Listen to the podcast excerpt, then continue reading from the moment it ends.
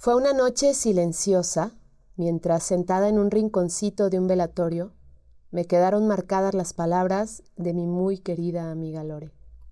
Marisol, me dijo, no sé cómo voy a soportar lo que me reste por vivir sin volver a escuchar la voz de mi hermano pronunciar mi nombre. He repetido esta historia una y otra vez y con ella he conmovido corazones de todas las edades, colores y creencias.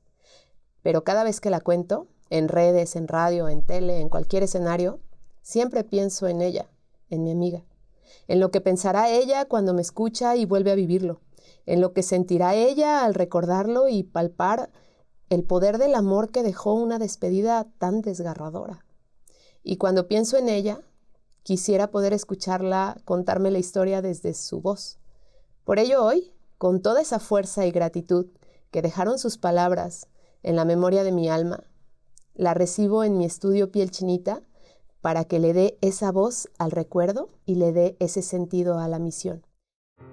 Historias que conmueven. Historias que tocan el corazón. Historias reales que despiertan conciencias. Historias en voces que se vuelven valiosas. Historias que te ponen la piel chinita. Piel chinita. Podcast. Quédate con nosotros si quieres descongelar eso que tienes al centro de tu pecho y al que le llamas corazón. Está conmigo Lore Arechiga, mi querida amiga, que aquella noche silenciosa dejó un eco dentro mío para siempre, cuando me dijo, ¿cómo voy a soportar lo que me reste por vivir sin volver a escuchar la voz de mi hermano pronunciar mi nombre? ¿Cómo estás, Lore? Bienvenida al estudio Piel Chinita, ¿cómo te sientes? Ay, muchas gracias, Marisol. La verdad es que muy bien, nerviosa, eh, venía manejando y, ah, o sea, me, di cuenta que hasta las manos me estaban temblando. ¿En serio? Vengo nerviosa. Ajá. Porque me encanta esto, o sea, me encanta piel chinita y me encanta la historia que tiene. ¿A quién traes en brazos, Lore? Platícame. Aquí traigo a mi bebé, mi bebita que tiene dos mesecitos, Julieta. Ajá. Y aquí la tengo y pues bueno, Julieta va a estar con nosotros, está. invitadísima porque tiene dos meses, no se separa de mami ahorita y no la planeamos separar en nuestra entrevista porque es parte de ella, es parte de Lore y, y, Lore justo hoy viene a contarnos la historia desde sus ojos. A mí me da la impresión, Lore, que a veces cuando voy a donde sea que vaya, porque sabes que he estado yendo a foros, que me invitan, que la historia conmueve, que, que impacta, que, que da sentido a, a la misión de Piel Chinita, y siempre empiezo contando esta parte, ¿no? Estoy en el velorio, siento tu mano helada en mi brazo, volteo, me estás viendo, me estabas viendo sin verme. Sí. O sea, tú estabas viendo tu incógnita que, que me presentas, ¿no? Y entonces, al verme, me dices, ¿sabes qué? Pero sí me acuerdo que pronunciaste mi nombre, Marisol, no sé cómo voy a soportar lo que me reste por vivir porque estábamos chavitas. ¿Cuántos años tenías, Lori? Yo tenía 19. 19 años. ¿Ahorita cuántos años tienes? 33, hace, ah, va a ser 14 años Ajá. de febrero. Yo tengo 36, estamos grabando esto en enero del 2023 y lo estamos grabando pensando en hacerle un homenaje a su hermano Emanuel, nuestro amado Emanuel, este febrero, porque en febrero se cumplen 14 años, el 2 de febrero. Pues seguro, yo creo que Lore pensaba como seguro me quedan ¿Cuántos años por vivir? ¿Unos 60 años? ¿70? O sea, te imaginas que es toda una vida. ¿Cómo voy a aguantar 60, 70 años más sin escuchar su voz? Y hasta la fecha, o sea, si tú me preguntaras, extraño su voz. Por supuesto, por supuesto. extraño muchísimo y en algunos momentos, incluso lo he platicado con mis hermanos y con mis papás, o sea, sí nos ha pasado de, híjole, no me acuerdo de su voz. O sea, no me acuerdo cómo sonaba mi nombre en su boca, o sea... Como que después de todos estos años y cuando yo voy y platico esta historia, he tenido, y de hecho el otro día lo platicamos, o sea, te dije, Lore, te quiero hacer una pregunta. No sé si es muy fuerte lo que te voy a preguntar, pero te lo tengo que preguntar. Lore, ¿olvidaste su voz? ¿Olvidaste su risa? Cuéntame, 14 años después, ¿sí se esfuma? Claro que se esfuma su imagen jamás se esfuma, ¿no? O sea, yo lo puedo recordar. La última vez que lo vi, antes de que él se fuera a su viaje, recuerdo perfectamente qué estábamos haciendo, recuerdo dónde estábamos, te lo puedo decir como si yo lo hubiera vivido ayer. Sin embargo, Si a lo mejor yo escuchara un audio ahorita de él, no sé realmente si, o sea, si lo reconocería, ¿me explico? O sea, sin yo saber qué es Emanuel, no, saber, no sabría, o sea, no, no sé si yo reconocería su voz. Qué impresionante lo que me estás diciendo. Sí, porque- y yo- no soy solo yo, ¿eh? Tu familia. Todos concordamos en lo mismo. Quizá mis papás no tanto, porque pues bueno, es su hijo. No. Pero nosotros como hermanos, sí. O sea, y, y claro que nos, ¿te acuerdas cuando nos decía, mm, me decía muchísimo, es que tú no eres mi mamá, yo soy la más grande de cuatro. Y bueno, la más grande entre comillas. Porque eres Porque gemela. Somos gemelas. Pero, me- o sea, recuerdo que siempre decía, es que tú no eres mi mamá y no me regañes. Pero sí su voz, Ujú, tristemente sí se te va olvidando. Ajá. Es un sonido que, pues que se va quedando, no en el olvido, porque siento feo decirlo en el olvido, simplemente es que no, no recuerdo cómo Se sonaba. va esfumando. Se va esfumando. Es que es como si fuera desapareciendo. Quiero justo, Lore, que me platiques qué pasó. O sea, qué pasó, qué edad tenía Manuel. Eh, nos acabábamos de ver, nosotros, Lore y yo, íbamos a una comunidad en la que pertenecíamos familiarmente, nuestros papás, este, se veían cada ciertos días del mes, todos los meses, nos veíamos muchísimo, al grado en que llegamos a ser realmente amigos Sí. profundamente amigos. Eh, era como familia elegida y entonces nos veíamos cada fin de semana y entonces teníamos este lenguaje con los ojos de que ya sabes qué te está diciendo y de qué te vas a reír y además es una edad, los diez y tantos, que todo te da risa, que todo te da el simple. La verdad es que teníamos una amistad Muy bien padre. padre, bien Sí. bonita. Emanuel, ¿qué edad tenía? Emanuel tenía, acababa de cumplir eh, 16, 16, años. el yo 11 me acuerdo. Su cumpleaños es, o era el 11 de enero, acababa de cumplir 16. El inicio de la historia de la partida de Emanuel precisamente inicia en tu casa. Celebrábamos el cumpleaños de tu papá, me acuerdo perfecto. Un día antes nos habló tu mamá, Mari, hermosa. Vénganse, vamos a hacer un pozole. Sorpresa, mi papá no sorpresa, sabía. No sabía. Ajá. Nos vamos en misa en San Camilo. Y ahí llegamos. Llegamos, no éramos los únicos invitados, éramos varios. Y ahí llegamos y tu papá así como... Sí, dijo, ay, mira qué raro, vinieron los Arechiga. Y luego ya empezó a ver como a 30 personas conocidas y mi mamá, es que te hice una fiesta sorpresa. Sí.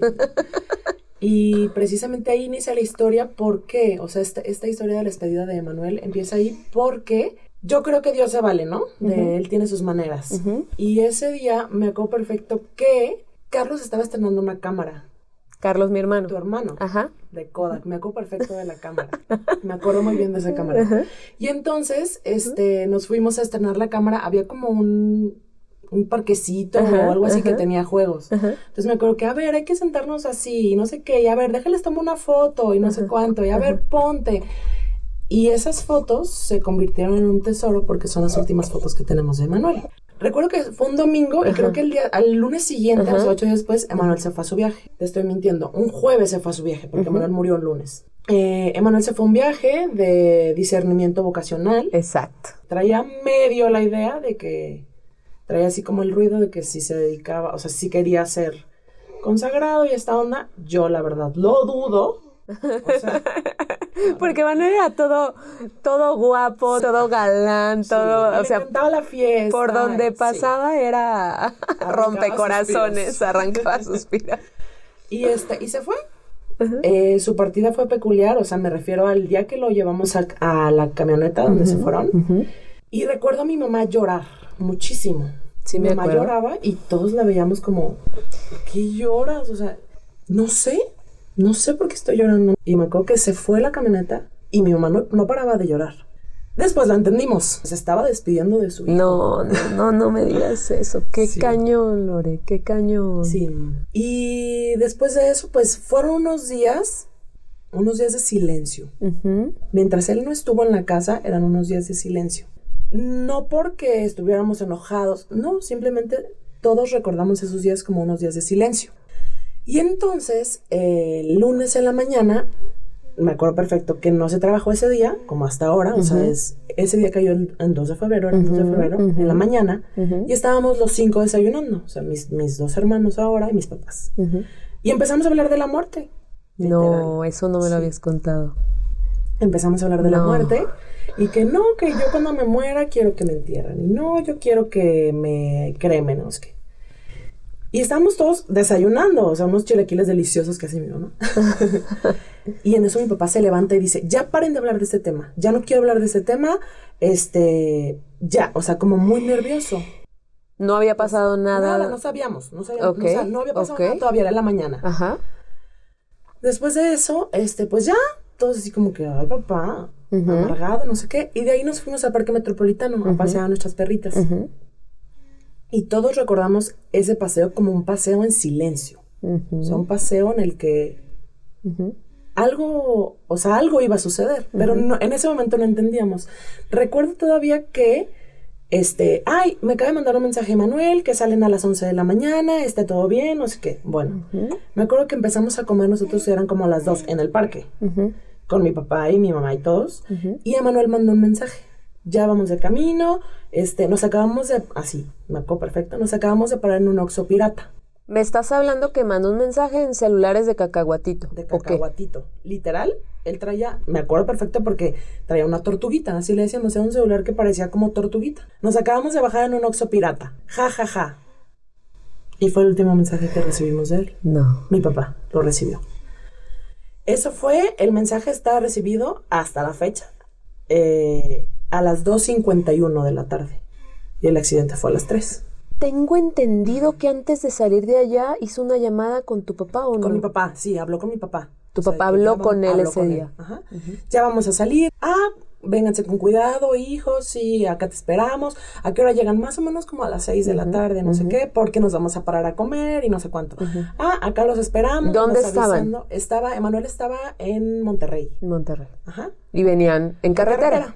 Eh, ahí fue donde Emanuel no se puso el cinturón. O Mm. sea, subiéndose del Oxxo Pirata, porque él iba repartiendo las chucherías que habían comprado. Iban cinco muchachos. El único que muere es Emanuel. Los demás quedan malheridos, muy malheridos. O sea, hubo dos que muy malheridos, pero el único que muere es Emanuel. Eh, muere, van en carretera a una velocidad alta y se trona una llanta de la camioneta. Es una recta que es conocida, que es la recta de Matehuala, creo, a San Luis Potosí, o al revés, no estoy tan segura, pero es una cosa así. Es una recta, se les trona la llanta y Emanuel sale disparado. No. Golpea su cabeza y sale disparado. Fue una muerte instantánea, bueno, al menos eso es lo que nos dijeron, y en un sueño él me lo dijo. Y pues ya, eso fue a las 3 de la tarde y a nosotros nos avisan como a las, ¿qué serían? Como a las 5. Ujú. Pero eh, la manera en que nos avisaron estuvo fuerte porque nosotros estábamos en una fiesta. Sí, me acuerdo. Estábamos en un baby shower de una amiga de mi mamá. Y el padre nos decía, le dijo a mi mamá, es que te quiero entregar un regalo. Te quiero entregar un regalo, te quiero entregar un regalo. Y mi mamá así como, pues no manches, o sea, que me lo entregue otro día, ¿por qué hoy? No, es que te lo tengo que entregar hoy. Es un regalo que te tengo que entregar hoy, no me puedes esperar a mañana. Entonces mi, mi mamá le dice al padre, ah, pues tráigamelo aquí. O sea, si tanto urge, tráigamelo aquí. Y pues echamos a perder la fiesta. O sea, era un baby shower. No, pues bueno. Pero a ver, el padre, ¿cuál era el regalo? Pues que mi hermano se había ido al cielo. ¡Wow! Sí, sí, sí, sí. Entonces llega. Sí, eh, había que buscar la manera de manera decirlo rápido sin sea. dar esta noticia tan impactante. por teléfono. Ajá, o sea, ajá, entonces ajá. Llegan, este, me acuerdo perfecto, estaba sentada, mi mamá camina un pasillo y yo la veo tirarse al piso. Ay, no, y no, gritar. no, no. O sea, no, sí, no, fue un no, grito, no, vol- no.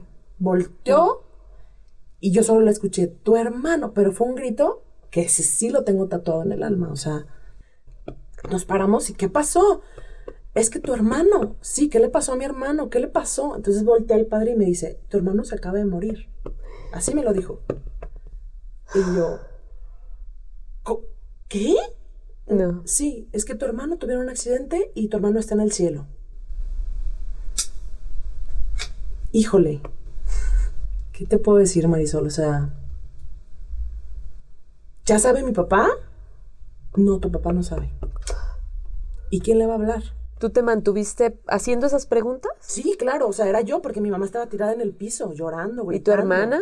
Mi hermana en shock, o sea, le... Entonces Se yo- paralizó. Sí, paralizada. Y yo, ¿y quién le habló a mi papá? Mi papá iba en camino a su oficina con Gil. Gil es mi hermano el más chico, tenía 12 años.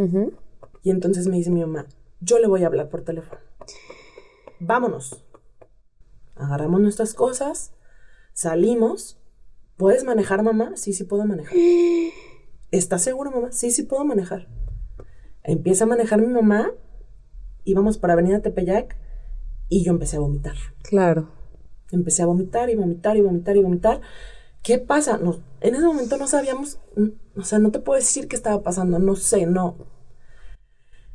Y en- mi mamá iba hablando con mi papá. Entonces le contesta a mi papá y en cuanto le contesta, sé lo que sucedió porque iba en altavoz, ¿no? Entonces, y le dice, Emanuel, ¿verdad? Mm, Y mi mamá, sí, Emanuel. Y mi papá le contesta, se murió, ¿verdad? Sin saber, Marisol, o sea, él no sabía, o sea, su es corazón que- le decía, Es ¿no? que lo sabía. Es que lo sabía, Lore. Y entonces cuenta mi papá que cuando estaba hablando, o sea, que cuando dijo Emanuel, ¿verdad? Volteó con Gil y Gil ya estaba llorando. Y era un niño de 12 años. Estuvimos súper acompañados. Ajá. Porque nos quedamos solos, o sea, mis papás se fueron los dos. Quedamos dos chavitas de 19 años y un niño de 12. Ujú. Y con aquel dolor, Y ya nos habla mi mamá y mi papá y nos dicen, no, sí, sí es. Y en ese momento yo creo que fue de los más horribles. Porque la casa, te acordarás, Marisol, o sea, la casa estaba llenísima de gente. sí, sí, Entre esas personas, ustedes. sí. Y de ahí, pues empezó todo el, toda este, pues, todo el calvario. Quisiera llamarlo de otra forma, pero no, o sea, era un calvario, fue un calvario vivir todo eso. Pero dentro de ese calvario, eh, hubo cosas muy hermosas, como, como que cuando llegó su cuerpo, lo recibieron cantando. eh, era un mar de gente, ¿te acordarás? Sí, no? O sea, claro que me acuerdo. Y era, obviamente llorábamos y llorábamos mucho, pero no era un llanto tan desgarrador, o sea, era, era un llanto de dolor, llenísimo de dolor, pero, pero también lleno como de amor, porque realmente nunca estuvimos solos, o sea, nunca estuvimos, sí, abandonados, o sea, siempre estuvimos acompañados por gente que nos, que nos quiere y que nos sigue queriendo hasta la fecha, ¿no? Sí. Pero poco a poco se empezó a ir la gente. Y se fue Y quedando la la realidad. Y me acuerdo perfecto, entre Ale y yo eh, hicimos un collage. Y ahí fue donde nos paramos y estabas tú, en la salita, afuera. Estaba haciendo un frío horrible. Me acuerdo que estaba haciendo mucho frío. Fue un momento como que nos empezamos a reír. Yo las quería hacer O reír. y te lo dije. O sea, era en tu afán de que se rían un ratito, Sí. o sea, que, que, no, que no piensen en todo el dolor que están pasando en este rato, ¿no? Sí, eso, eso buscaba yo. Y, y justo esta, esto que pasa cuando tú me dices esto, siento que todo el maremoto que se vino después en mi interior de qué voy a hacer para, para a- llegar a tiempo, porque con Lore no llegué a tiempo.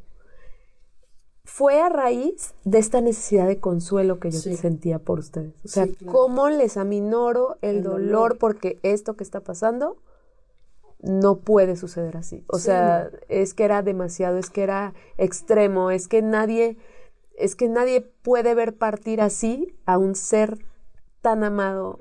O sea, yo no podía pensar en tus papás y decir, es que nadie puede con un dolor de ese nivel. Es que ¿cómo te mantienes vivo, Lore? O sea, No hay manera, o sea, humanamente no hay manera. no, humanamente no hay manera. No hay manera. Me acuerdo perfectamente cuando te lo dije. ¿Cómo le voy a hacer? ¿Cómo le vamos a hacer para vivir sin él, sin su voz?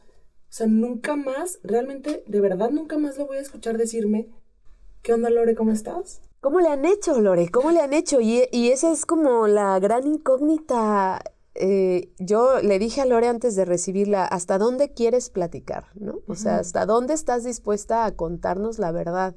Porque ahorita en redes sociales vemos todos los días historias de personas con dolores mayúsculos, con dolores que no hay manera de soportarlos, ¿no? Y, y que las vivimos a la distancia, en la lectura de un muro de Face, y, y nos duelen a lo lejos sin conocer a la persona.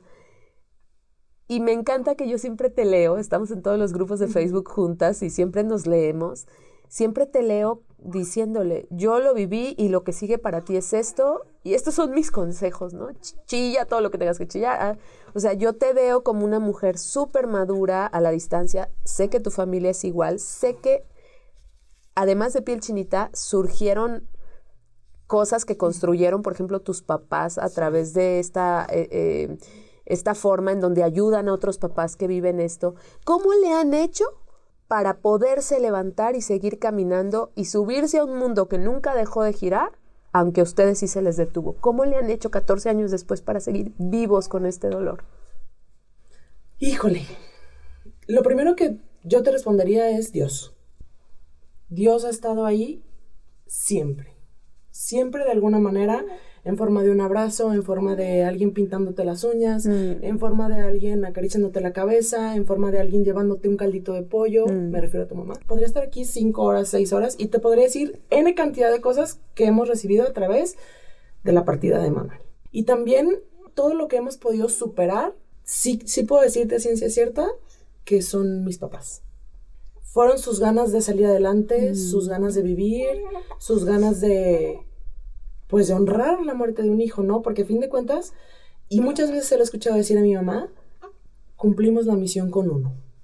Wow. Nos faltan tres. Wow. Con uno ya la cumplimos. Al principio decía, ¿de qué hablas? ¿Qué misión? Estás mal. O sea, ya está él en el cielo. Ya llegó. Ya cumplió. Corta o no corta su vida, ya lo hizo. Entonces, el hecho de pensar que todavía le quedaban tres acá, me imagino que pues de tuvo que sacar fuerzas. Claro, claro, claro, claro. De las entrañas de no sé dónde. Sí. Y de ahí, pues, fueron muchos años, Marisol, de muchos retos de, de terapias, porque tuvimos que ir a terapia con tanatólogos, con psicólogos, eh, de acercarnos a Dios, de alejarnos de Dios, porque claro que en un momento fue... Cuestionar. No, o sea, esto no es de Dios. El dolor no es de Dios. El dolor no viene. O sea, el dolor, ¿cómo, cómo Dios va a permitir esto? O sea, ¿cómo Dios va a permitir que mi mundo esté detenido? Que mi mundo esté parado y el mundo de las miles y millones de personas que están afuera siga girando. O sea, no puede ser así. O sea, esto no es de Dios, esto no viene del amor, esto no viene de, esto es sufrimiento, esto es dolor, esto es horrible, esto es lo peor que me ha pasado. Y hasta la fecha yo te puedo decir, es lo más horrible que he vivido en mi vida. Claro que es lo más horrible que he vivido en mi vida. Pero también es una de las cosas más, con más aprendizaje que he vivido en mi vida. ¿Por qué? Porque a la vuelta de 14 años yo te puedo decir, y yo le puedo decir a alguien que veo que sé lo que estás pasando, sé el dolor que estás sintiendo, sé todo lo que vas a tener que vivir para poder llegar a salir a una fiesta, bailar, cantar, casarte, tener hijos, y sentirte feliz por eso, a pesar de estar viviendo tristeza por lo porque te hace falta. Y hay una, eh, me imagino que es una tristeza eterna, que se mantiene ahí como una herida que yo creo que nunca termina de cicatrizar, o sea, que si te la tocas está viva. Y está viva porque con cada nacimiento de mis hijos, yo desearía que él estuviera aquí. Mm. Porque cuando me casé yo moría de ganas de saber que él estaba ahí. Y yo sé que estaba ahí, pero no verlo, no escucharlo, es un dolor constante, constante, constante, constante. ¿Por qué? Porque lo extraño, lo amo con todo mi corazón a la vuelta de 14 años y así va a ser hasta que yo me muera y hasta que lo vuelva a encontrar y hasta que se termine esto y nos volvamos a abrazar. Mientras tanto, ¿qué te puedo decir? Emanuel dejó un legado enorme. Y uno de esos legados es piel chinita. Así es. O sea, y yo te lo he dicho mil veces y te lo he escrito mil veces y cuando puedo lo digo. Emanuel sabía. O sea, Emanuel sabía porque a través de su muerte se han movido muchos corazones. Sí. Se han movido muchas voces, se han movido muchas familias. Eh, mis papás, más mi mamá, hicieron un, pues es una asociación, podría llamarse, porque en eso están, que se llama Mamás y Papás del Cielo, en donde eh, poco a poco han ido uniendo fuerzas o, y se juntan y son puras mamás y papás que de alguna u otra forma han perdido hijos. Voy a aprovechar aquí para que hagas ese comercial porque ah. estoy 100% segura, la audiencia de Piel Chinita es una audiencia que se mueve por amor y que ve todas las, eh, todos los frentes con mucha madurez, o sea, es gente que sabe hablar de dolor, es gente que sabe hablar de amor, es gente que sabe enfrentar una pérdida, ahorita decías, este, se han movido muchas voces. O sea, nosotros todos los días editamos personas diciendo adiós de forma responsable, aunque el decir ese adiós les desgarra, pero saben que es necesario decirlo. Entonces, vamos a hacer el comercial porque estoy segura que hay muchísimas personas que nos van a escuchar. Yo no sé hasta dónde llegue eh, este momentito que estamos viviendo aquí con tu bebé que está feliz de la vida con hipo y todo. No sé hasta dónde llegue, pero a lo mejor hay personas que a través de aquí necesitan que tu mamá las acoja. Cuéntanos cómo pueden buscar a papás y mamás del cielo. Pudiera ser que si alguien necesita, este, es un grupo súper bonito. Nos hemos ido a plantar árboles en nombre de los que ya no están. Mm. Vamos a regar los árboles. O sea, el árbol de, de Manuel está, lo plantamos, yo creo que medía 30 centímetros y ahorita está como un metro dos, un metro tres centímetros. No me o digas menos. eso. Está en el bosque del Centinela. Y son experiencias súper reparadoras. Ajá. Entonces, ¿podría ser que a través de piel chinita se Sí, claro. contactaran con papás y Sí, mamás claro, del cielo? O sea, alguien pregunte, o sea, Ajá. con mucho gusto sabes que, oye Lore, me buscó alguien que necesita. Claro que sí, le pasamos el teléfono de mis papás, este, hay otra persona que también se encarga Ajá. y ya ellas le explican. O sea, no, no, no tiene nada de ciencia, ¿eh? O Ajá. sea, se juntan, hay quienes, quienes platican la historia de qué pasó con sus hijos, Sí, hay es- quienes no. Ajá. Sí hay ciencia y se llama la ciencia del amor. Piel chinita cambia vidas, transforma vidas. Cuéntanos de las cápsulas que tú has hecho y cuéntanos cómo ya hasta tus papás han estado involucrados en ellos. Sí, la verdad es que cuando cuando empezó Piel Chinita, me acuerdo perfecto que les platicamos a mis papás. Ale y yo les platico a mis papás, ¿cómo ven que Carlos y Marisol así, así, así están haciendo? Y mi papá dijo, es un honor, Mm, es un honor que hagan eso, porque a partir, a, a- a fin de cuentas es ese Manuel a través de ellos, ese Manuel a través de, pues de todos los que hemos vivido, ¿no? O sea, todos los que hemos, de cierta manera, vivido su partida. Porque, claro, el dolor a lo mejor que vivimos nosotros era mucho más fuerte, pero a fin de cuentas fue un dolor también que ustedes vivieron con nosotros, que nos acompañaron no solo un año, o sea, ni dos, que nos han acompañado durante esos 14 años de diferentes maneras. Ujú. Lo tienen presente, o sea, de alguna u otra forma son personas con un amor genuino, con un amor que va más allá de lo que sucede en la vida, Ujú. de las cosas que pasen o las que no pasen. En un sueño, Emanuel a mí me dijo, es que yo me fui, así literal, ¿eh? Yo me fui porque era mi misión repartir el amor. Entonces, y me acuerdo perfecto, porque en ese sueño me había enseñado, o sea, yo le preguntaba, ¿dónde vives? O sea, ¿dónde vives? ¿Dónde estás? ¿Te dolió o no te dolió? No me dolió nada, ni cuenta me di. Dile a mi mamá que deje de llorar porque ni cuenta me di. No. No me dolió. Fue lo primero. Me acuerdo estaba sentado así como recargado en un escritorio, en ese sueño. Y dile, o sea, y yo me fui para repartir el amor. Así me lo dijo. Entonces yo le dije, ¿cómo que repartir el amor? Y me dijo, para ayudar a las almas a amar. La historia de piel chinita ha sido im- importante como tener muy en claro que nace de mi necesidad de consolarlos y de mi también de mi preocupación cuando tú me dices se me va a olvidar su voz, yo hago consciente que yo amo a personas, empezando por Carlos, mi hermano, y entonces pienso como, ¡Ah! o sea, tenemos que decirle a la gente que exprese su amor en vida y que diga el nombre de la persona que ama, porque tú me decías, es que no va a volver a pronunciar mi nombre, no va a volver a pronunciar mi nombre. Y entonces lo que se desencadena es yo yendo con Carlos y decirle, oye Carlos, eh, estoy, estoy pensando que me gustaría que me grabes una carta y que me la regales así en tu voz. Ni me imaginaba con música. O sea, yo lo único que quería asegurar, yo quería a partir de tu frase, de tu pregunta, como asegurarme, como si me dieran un seguro emocional de que a mí me iba a poder eh, como permanecer la esencia de Carlos si él de repente se iba. Yo no pensé en yo irme, va, o sea, yo no pensé en yo le hago una carta. Yo fui con Carlos y le dije, oye, regálame tu voz. Pero ¿por qué, Marisol? O sea, ¿qué pasó? Claro que estábamos de que a dos semanas de que se había ido Emanuel y entonces era muy, muy palpable todo el dolor. Y yo voy y le digo, es que fíjate, estábamos, me acuerdo, que a la orilla de una alberca, que ahorita es el común de Zapopan, nosotros rentábamos ahí un carril, porque éramos, Carlos era entrenador y yo era su pinche, ¿no? Era como la que, la que le ayudaba en el otro carril y iba y venía y etcétera. Estábamos en la orilla de, del carril dando salidas y diciendo, y ahí le dije, es que estoy muy preocupada porque Lore me dijo esto.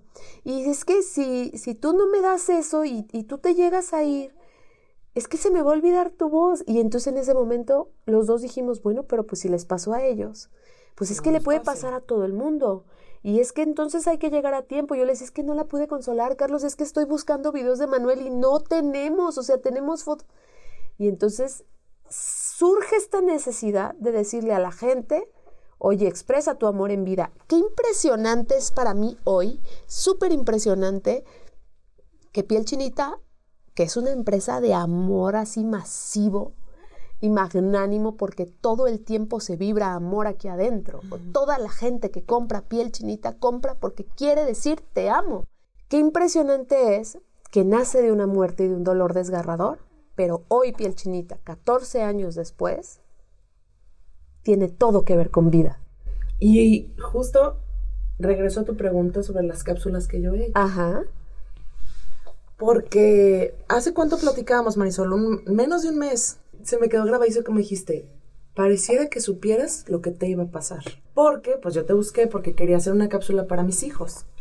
Y la cápsula era porque iba a llegar su hermana y yo tenía miedo que ellos se sintieran relegados. Iban a ser Julieta. Iban a ser Julieta. Yo grabé y desde que grabé me costó muchísimo grabar porque a fin de cuentas es ese pensamiento de les estoy dejando a mis hijos lo que yo quiero que ellos escuchen si yo les llego a faltar. Claro, claro, tú lo tienes muy claro. Sí, y no era la primera cápsula que hacías, le habías hecho a ya le hice a mi esposo. A tu esposo. Ya le hice a mis papás. Ajá. Y a mis hijos. Sí, o sea, ya eres crack. A mi esposo fue muy diferente grabar para mi esposo, Ajá. incluso para mis papás, que grabar para mis hijos era como este pensamiento de les estoy grabando y les estoy dejando en una grabación cuánto los amo, qué es lo que quiero que siempre recuerden de mí, qué es lo que... Mil cosas. Casi lo veías con ellos, sí, como un seguro emocional. Como un seguro emocional. Ajá. Es la cápsula de seguro, que así le llamamos, seguro emocional. Para no faltarles si cuando les, falta. ¿no? Y entonces cuando nace Julieta y pasa todo lo que pasa, o sea, rapidísimo, estuve un poco grave, tuve una hemorragia, bueno, yo pensaba, ¿eh? En el hospital, mis hijos tienen su cápsula. No. Por supuesto, no te lo dije Marisol, o sea, mis hijos tienen su cápsula y yo veía a mi esposo parado en una esquina del cuarto, pálido, y yo, o sea, me sentía asustada, claro, pero dentro de todo tranquila, porque era como esta parte de no les va a pasar lo que a mí me pasó. Está ahí. Y hasta la fecha, Julieta tiene dos meses y Matías, mi hijo el grande, que es el un poco más consciente, me dice todos los días, o al menos cinco días de la semana, Mami, ¿me pones por favor el cuadrito con tu voz? No, no, no, no. Qué hermoso. Te lo juro. ¿Cuál? Mami, el que tú nos diste con nuestra foto, mamá. ¿Cuántos años tiene Matías? Matías tiene tres años, nueve meses. Es un bebé. Y entonces, ahorita ya se la sabe de memoria. Entonces, ahí me vas a decir, mamá, de la bici.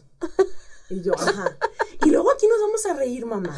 O sea, así. Como si estuviera viendo una película 200 veces que ya sabe qué va a pasar, igualito. Y entonces ya le tuvimos que cambiar los audífonos porque claro que ya los fregó, porque todo el tiempo. Aparte, yo solo, mamá. Yo solo me los pongo, mamá. Ahí es cuando, cuando me di cuenta, porque cuando lo escuchamos, lo escuchamos los cuatro. Ajá. Eh, bueno, yo ya la había escuchado. Claro, claro. Tú ya habías moqueado hasta el cansancio, amiga. Que pues. volteé a ver a mi esposo y mi esposo estaba llorando muchísimo. O sea, y él es difícil de llorar. es, un hombre que le cuesta trabajo llorar. Y yo lo volteé a ver y estaba llorando muchísimo. Y mis hijos, o sea, Matías los ojitos así como medio de agüita. Y José María él brincaba. claro, así de, ¡ay, mamá! mamá, ¿qué dijiste, mamá? Pero él como que... Y entonces terminó y, otra vez, mamá. Y fue un día antes de que Julieta llegara al mundo. Sí, lo logramos, amiga, Lo logramos tener la cápsula un día antes, que esa es otra magia de piel chinita, ¿eh? Porque de verdad, si por Lore hubiera sido, no lo hubiéramos logrado. No, Pero no, piel no. chinita estuvo así, miren, dale, dale. Lore, Lore, Lore, Lore, ¿cuándo te vas al hospital? Necesitamos tu voz, Lore, haznos caso. sí, Se logró. Se logró, la verdad es que se logró. Y qué bueno que se logró. Y ahí está, Como un seguro de vida y de amor para ellos. Porque incluso que, aunque Julieta no estaba físicamente en mis brazos, también ella está ahí, ¿no? Entonces, Sí. es como esta parte de estoy tranquila, estoy en paz. Claro que no hay un día que pase que yo no le diga a mis papás que los amo. Claro. Que no hay un día que pase que yo no le diga a mis hermanos que los amo. ¿Por qué? Porque a partir de que Manuel se fue, sí nos propusimos decirnos te amo. Ujú. Y fíjate que no es tan fácil, Marisol. O sea, no, No. es tan fácil para las personas No. decir te amo. O sea, porque aparte, me he topado con amigas que yo, ay, sí, papi, no sé qué, te amo. ¿Era tu esposo? No, era mi papá. Y todo el tiempo es recordar que te amo, te amo. Pero se esfuma. Eso se esfuma. Entonces, al igual que la cápsula de mis hijos, está la cápsula de mis papás en un lugar en la sala. Así la pusieron. en un- Tienen Ay, una comodita sí. y ahí está su cajita. Amo ese video que me compartiste de ellos escuchando y, Y cómo lloraron. pudimos poner símbolos para que sintieran que estaban todos sus hijos, incluyendo a Incluso Manuel. Manuel, Ajá. ¿no? Y también para ellos fue como, por, cuando se las dimos, o sea, volteó, me volteó a ver y me dijo, mi mamá, ¿nos grabaste un piel chinita? Y yo, sí, de verdad, sí, de verdad. O sea, porque ellos ya saben toda esta Claro. historia, ¿no? Y saben que es chinita y saben y todo. Entonces, escúchenla. Y nosotros acá, los tres, llorando, viéndolos escuchar su cápsula. Y entonces mi papá dijo, qué gran tesoro. Mm, Y claro que él no pierde la oportunidad como de estar, sobre todo con Gil, por ejemplo. o sea, Claro. porque es su hijo hombre. hombre. Entonces todo el tiempo es como, ahí están. Y, y si me voy más atrás. Está digo, "Mi platicando, amor, Julieta". Estás platicando mi vida. Sí, ella se sabe la historia. ¿Verdad, hija? Y si nos damos más atrás, Qué tesoro. también es como la cápsula a mi esposo, ¿no? Que también dije, que no le falte. Ajá. La vida da muchas vueltas, nunca sabes qué va a suceder, que no falte. O sea, yo lo que quiero es no faltarles, aún si les faltara. Claro que, qué manera más increíble que con un piel chinita. Que con un regalo, porque mira, mm, cuando yo inicio piel chinita, yo pienso, voy a hacer testamentos emocionales, ¿no? Porque viene de la muerte de Manuel. Pero entonces, eh, pues me doy cuenta de que México, especialmente la cultura del mexicano es, no, a mí no me menciones la muerte porque la decreto. ¿No? O sea, da mucho miedo, me incluyo. O sea, me he sentado a ver paquetes funerarios así con, con promo y todo, y cuando me dicen, bueno, te llamo ya para cerrar, empiezo a dar largas. Y empiezo Y a dar largas, ¿no? y doy largas, amiga, porque yo siento, no, no, porque, porque se me hace muy fuerte aceptarlo, nos cuesta. Entonces me di cuenta de que somos una cultura que le tiene mucho miedo a la muerte, mucho, mucho miedo a la muerte, duele mucho y, y como que le tenemos miedo al dolor, somos de, de- de fiesta y de risa y de desorden y todo, pero le tenemos miedo al dolor. Entonces, a través del tiempo me di cuenta de dos cosas. La audiencia que sigue a piel chinita sí quiere hacer un piel chinita, pero lo que quiere es celebrar la vida. Y entonces, al escucharlos, lo que hicimos fue construir un piel chinita que tiene todo que ver con esa celebración del amor que sucede en vida. Porque ese amor entre ustedes, ese amor de Manuel, ese amor que existió, esas risas, eso- e- es- esos como claves que tenía contigo, esa rebeldía, eh, todo eso existió. Y entonces, hacer una evidencia de ese amor real en vida, pues se tiene que celebrar. Claro. Y hoy es bien bonito para nosotros que el, yo creo que el 80% de las personas que deciden vivir la experiencia de decir y de expresar su amor en voz alta son personas que vienen a celebrar un aniversario, una unión, un cumpleaños, a pedir matrimonio, a decir, bueno, de hecho hay unas que me vuelan la cabeza porque hemos hecho un montón de cápsulas de divorcio responsable. O sea, es una despedida amorosa de decir, Gracias. el amor sucedió y fue real.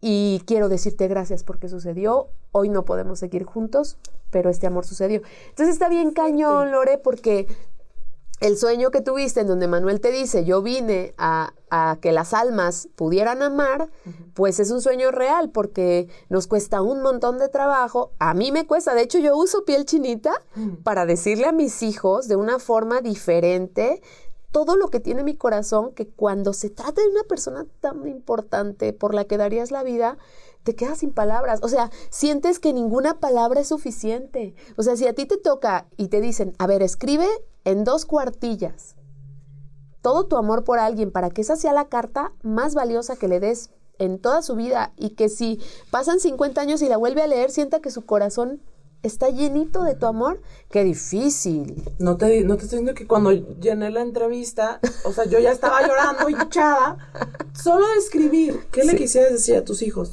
Sí, no, es que no, es que no, es que pásenme un libro, porque no, esta entrevista a mí no, no me alcanza, no. Y sí nos llegan muchas entrevistas de que, o sea, son cuartillas y cuartillas y cuartillas de algo que lo que quieres es como que es que neta necesito que entienda la profundidad del amor que tengo.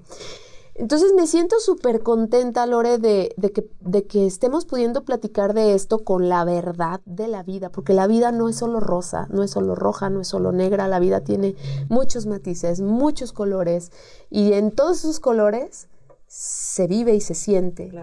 Y poder darle voz decías ahorita, mi esposo es difícil de llorar. Es que no es tu esposo, es que es la cultura en la que nacimos, es que es la cultura por la que nos tocó crecer, en donde el hombre no llora. Si llora, este no es hombre.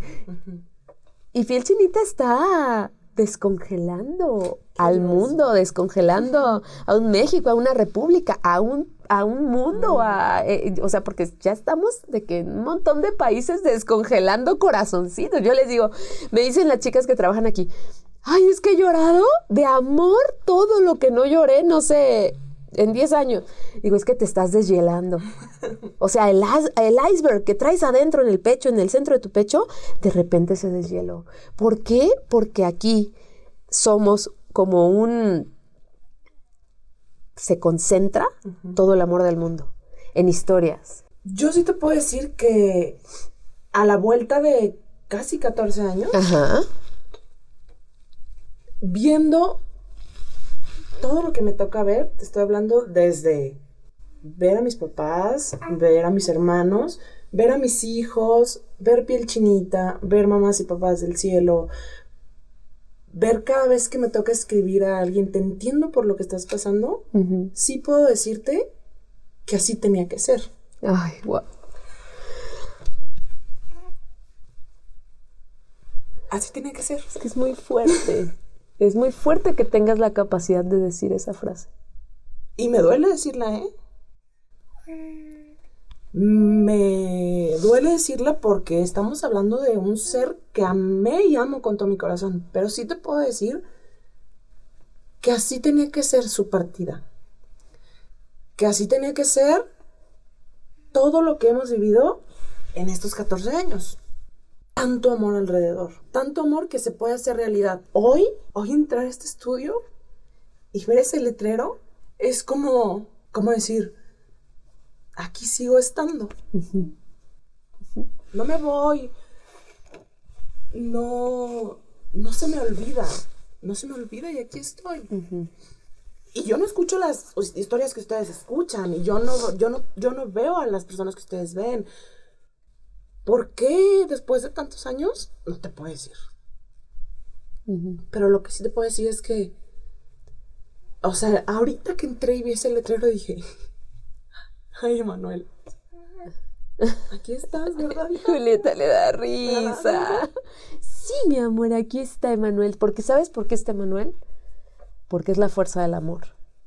Y es que la energía del amor no puede morir no puede morir, el amor habita eternamente y lo creo de verdad. ¿Crees tú, Lore, que es valioso que existamos? ¿Crees tú que es valioso que esas personas que están del otro lado escuchándote y que no se han atrevido porque dicen, ay no, ay no, es que mejor ahorro ese dinero, ay mejor lo hago yo desde mi cel? Bueno, háganlo, sí, háganlo desde su cel, pero sí, háganlo. ¿Crees tú que es valioso? más allá de valioso, Marisol. Me encantaría decirles que esto que estamos haciendo tú y yo hoy no es una actuación, o sea, no, no, no es como que nos pusimos de acuerdo, ay, mira, y entonces vas a llorar. No. Y para mí es valioso también estar guardando esto y estar hablando esto porque porque yo no sé si alguien lo va a escuchar, yo no sé si alguien nosotros nunca sabemos el poder de nuestras palabras. Claro. Y el hecho de que ese poder de las palabras se pueda guardar en una cajita, en un dispositivo, como dice mi hijo, en esa cajita donde está tu voz, mamá, no es cuánto cuesta, no es, no es cuántos pesos me cuesta, no, o sea, es, va mucho más allá porque es, es una expresión de amor que no tiene fin, que no tiene precio, que no puedes pagar con nada. ¿Cómo, cómo vas a pagar? ¿Cómo se paga el amor? Pues si tú me preguntaras, con amor. Mi forma de hacer valer mi amor por mis hijos antes de que naciera Julieta fue, ¿qué puedo hacer yo? Marisol, ayúdame. ¿Por qué? Porque yo, Lorena Arechiga, no tengo la capacidad quizá de hacer tal y tal cosa, o sea, de grabar, o de... Yo necesito que tú me ayudes a decir, oye, a ver, quiero con las palabras más hermosas que tú sabes usar, o que tú sabes decirme, oye, poner orden. poder hacer que sea algo invaluable. Y quiero cerrar, Lore, diciéndote que puedes eh, estar 100% tú y tu familia, porque yo adoro a tu familia, ellos lo saben, todos lo sabemos, todos sabemos el amor que, que, que nació y que persiste, pues que pueden estar muy tranquilos, muy en paz, porque me preguntaban, hace unos días fui a este evento en el colegio Subiré, ah, en donde se disfrazaron de mí unas nenas porque están inspiradas con ver a alguien que, que habla de amor y genera eh, una empresa, ¿no? Con amor, qué raro. Em, y me preguntaban los niños de sexto, ¿cuál sería el consejo que nos darías para poder ser empresarios exitosos o emprendedores exitosos? Si quieren ser verdaderos empresarios exitosos y emprendedores exitosos, Escuchen su corazón y no piensen en dinero. Por supuesto, por supuesto que para funcionar y llegar y llegar a geografías y demás, pues hay una estructura enorme de empresa que tiene que consolidarse. Pero cada vez, cada vez que subimos un escaloncito, que llega un testimonio, que nos llega una historia, para nosotros tiene todo el sentido llegar a tiempo, porque yo sigo sintiendo que contigo yo no llegué a tiempo, pero ¿qué crees? Emanuel llegó a tiempo. Y llegó a tiempo un montón de vidas y llegó a tiempo el amor que existe a través, que es ese amor que yo sentí por ustedes y que me hizo explotar de preocupación de cómo es que no tenemos una evidencia de este amor. Hay que hacerla y hay que hacerla de todo el mundo, ¿no? Soy muy insistente. Digan su amor en voz alta. Si no lo hacen a través de piel chinita, no importa. Les digo siempre, lleguen a su casa, vean a los ojos a esa persona que aman y por la que darían la vida y ocupen su tiempo en decir, te amo en voz alta, a todo volumen, porque es importante. Y háganlo y, manden esos audios y porque 14 años después, con Instagram, con Facebook, con WhatsApp, con Telegram, con mm, podcast, con YouTube, con, todos los días nos llegan personas diciéndonos, ¿puedes hacer algo con audios que tengo de fallecidos? Porque no lo hacemos, porque seguimos sin hacerlo, porque seguimos sin comunicar nuestro amor a conciencia. O sea, yo les digo y les pregunto, ¿tienes ahorita un audio de tu mamá de 10 minutos contándote a ti en primera persona lo que representó tu nacimiento y cómo se reía contigo de a los cuatro años? Ni tú lo has de tener, Lore. En este momento me, vamos a hablarle a su mami, porque lo tenemos que tener. No lo tengo. Y no, y, y, y tú ya alcanzas a ver este legado, porque no hay nada más importante que dejar un legado. Tú ya lo alcanzas a ver, sobre todo un legado de amor, pero no nada más eso, Lore. Tú necesitas escuchar lo que hoy escucha Matías y por lo que te lo pide en loop. Mamá, me lo vuelves a poner, mamá, me lo vuelves a poner, porque llena el, el yo le llamo el alma tanque de combustible de amor. Y eso es muy valioso hoy quiero cerrar esto. Yo creo que te voy a entrevistar una, vez al mes, todo el año, porque hay tantos temas que abordar. Pero quiero cerrar esto diciéndote gracias. Gracias porque yo tenía mucho miedo. Sabes que hace unos años te busqué y te dije, Lore, tengo que contarte la historia de piel chinita desde el inicio, cómo sucedió, a partir de qué frase sucedió, porque esto esto lo construí a partir de, un, de, a partir de un momento que tuve mirándote a los ojos. O sea, esto nació a partir de un momento de mucho dolor y te lo quiero contar porque cada vez que yo voy a un lugar pienso en ti, Lore. Pienso en ti y en Ale y en Gil y en Emanuel y en tus papis que adoro con todo el corazón. Yo quiero despertar conciencias porque la vida es real. Porque decir el amor a tiempo y en voz alta es importante y es valioso y además quería mostrarles a todos ustedes el nivel de madurez espiritual, emocional y energético de una mujer como Lore construida por unos papás que hicieron eso de ella, porque yo los vi. Yo los he visto, yo los vi levantarse después del dolor de Manuel, los vi en ese velorio, yo los he visto vivir después de ese episodio y quiero invitarlos a que, como ellos, se muevan por amor, porque el amor es lo que los levantó.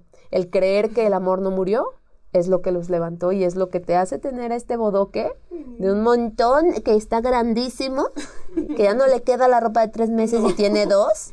Es lo que te hace tener este bodoque aquí y que tú hayas podido seguir funcionando, aunque en ese momento tú querías morirte junto con él. Claro, pero por supuesto.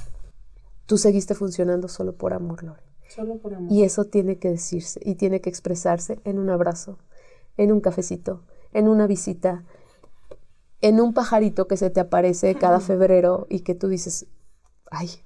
Nosotros, y no es la primera vez que te lo digo, eternamente agradecidos por esto, o sea, porque yo sé que cada que tú platicas esta historia, lo haces con un amor y con un cariño que existe y que ha existido por muchos más años que, que 14, o sea, son, no sé, 20, no sé. Sí, ya un montón, Lore, 20 me parecen pocos, amiga, te sentí muy joven. Pero sí es, es nuestro eterno agradecimiento, ¿no? Yo, mm. yo te agradezco con el corazón, mm, pues todo lo que hemos venido hablando de un tiempo para acá, porque a fin de cuentas para mí también es reconfortante, para, para mi familia también lo es, estar viendo que aquí está. ¿En qué se transformó? ¿En qué se transformó ese amor? ¿En qué se transformó esa pérdida? ¿En qué se transformó todo ese dolor? Entonces estamos súper agradecidos con ustedes, todos. Aquí estamos. Eh, y mis, papás saben que yo estoy aquí, mi familia sabe que estoy aquí y todos fue, ve y habla de lo que es él. Sí, no, es impresionante, es impresionante. Y Emanuel se merece todo, o sea, siento que si lo hubieran conocido, se hubieran enamorado de Manuel igual que todos los, todos los corazones que traía enamorados, porque, porque sí, sí me hace mucho sentido que una personalidad como la de él, con lo que él era, se haya transformado en muchos proyectos distintos, porque este no es el único, en muchos proyectos, incluso hasta en familias completas a través de todo ese amor, Lore. la gratitud es completamente recíproca. Estoy muy contenta de tenerte aquí. Para mí estoy iniciando el año así como me siento en un sueño. Pellizquenme. Gracias por venir, gracias por contarme, gracias por... Yo les dije que Lore les iba a echar chismecito y la neta no se quedó con nada, echó hasta más de lo que esperábamos que, que iba a contar y es porque en piel chinita las historias son lo que valen. Dicen por ahí que los, las ideas no valen nada, sino las historias y los personajes detrás que las hacen valer. Piel Chinita no vale nada sin ti, sin mí, sin nosotros, pero sobre todo sin todas las historias, todas sus historias que se han transformado en misión y en capsulitas, en cuadritos que contienen adentro todo el amor de alguien por otro. Muchas gracias, Lore, por estar con nosotros, por estar en Pilchinita. Este es tu estudio, Julieta, este es tu estudio, mi amor. Y será un placer volvernos a ver y volvernos a escuchar. Te quiero muchísimo. Gracias, te quiero muchísimo. Gracias, gracias. Y Julieta, gracias, mi amor, te portaste increíble. Mi... ¿Quién me habla?